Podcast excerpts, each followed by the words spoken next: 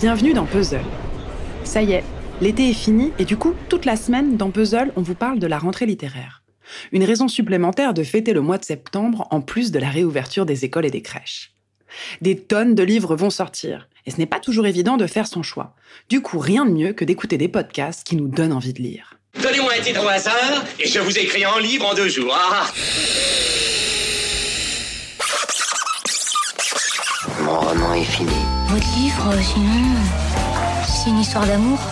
Ce ne sont pas des lectures pour mère de famille. Et vous êtes intéressé par mon roman Et ça finira comme ça, ton livre? Ah non En premier, j'aimerais vous parler du très attendu roman de Fatima Das, La Petite Dernière. Elle a 24 ans et c'est son premier roman. Elle y raconte la vie de Fatima qui navigue entre plusieurs mondes sous forme de monologues fragmentés. La banlieue, Paris, la religion, l'amour, ses allers-retours et l'importance d'écrire. Dans l'émission de France Culture Le Réveil culturel, elle raconte pendant 20 minutes au micro de Toufi Kakem de quoi relève son livre qui traite avant tout d'une histoire de place et de comment la prendre. Il y a beaucoup de choses qui se passent à l'adolescence. Et euh, Fatima, à, l'adolescence, elle, n'arrive pas à parler.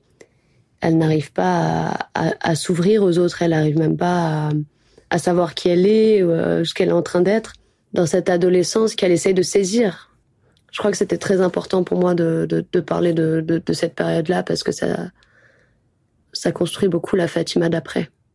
Elle aborde ses thèmes de prédilection, la double culture et la double vie qui l'ont poussée dans l'écriture, ses complexités et ses paradoxes.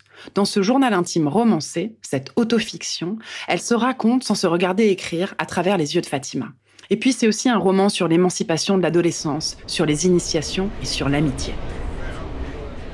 Cet été, s'est éteinte à l'âge de 93 ans l'une des plus grandes avocates féministes, Gisèle Halimi. On connaît ses combats pour la libéralisation de l'avortement et de la criminalisation du viol. C'est une icône qui a pris le temps, avant de partir, de nous léguer un ultime testament sous la forme d'un livre. Une farouche liberté a été coécrit avec la journaliste Annick Cogent. Dans les interviews d'Inter, la journaliste nous raconte leur rencontre et comment ce livre s'est fait. Elle n'était jamais au repos, elle était toujours insoumise, insurgée, euh, pas contente. Elle lisait la presse, je la vois encore euh, feuilleter le monde et s'arrêter à chaque article en disant c'est pas normal, c'est pas normal, il faut dire quelque chose, faites quelque chose Annie. Je sais, euh, c'est pas facile, c'est pas. Mais enfin, vous êtes journaliste, vous pouvez aussi agir. Et donc il y avait cette euh, injonction à ne à n'être jamais indifférente à quoi que ce soit et en tout cas aux injustices. L'injustice était la grande affaire de sa vie, un engagement euh, euh, presque mystique dans lequel elle avait plongé et, et qui était né d'une révolte personnelle.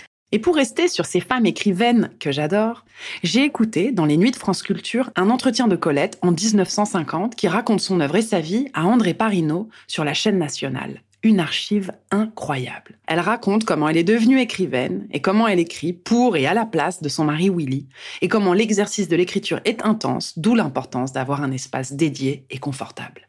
J'ai travaillé d'une manière inconfortable parce qu'il n'y avait pas de bureau dans la maison et euh, un petit bout de table, une épaule de travers, euh, une mauvaise chaise. Voilà les souvenirs que, que mon premier volume m'a laissé. Mais je crois que M. Willy avait fait plus que vous demander d'écrire Claudine. Vous l'avez presque ordonné, n'est-ce pas? Ordonné, ordonné. Euh, Ce sont des choses. Est-ce que vous n'êtes venu que pour me rappeler? Une époque déplaisante de ma vie Certainement pas. Euh, mais en tout cas, j'aimerais que vous me disiez euh, pour quelle raison vous vous êtes plié de si bonne grâce aux volontés de M. Willy? Et quelle raison aurais-je eu de me refuser à un essai qu'on me demandait?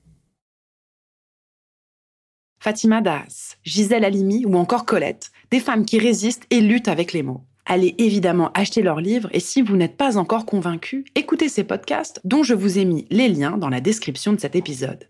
Et demain, Julien Bordier vous parlera du jazz à l'âme chez Delcourt Littérature. Bonne semaine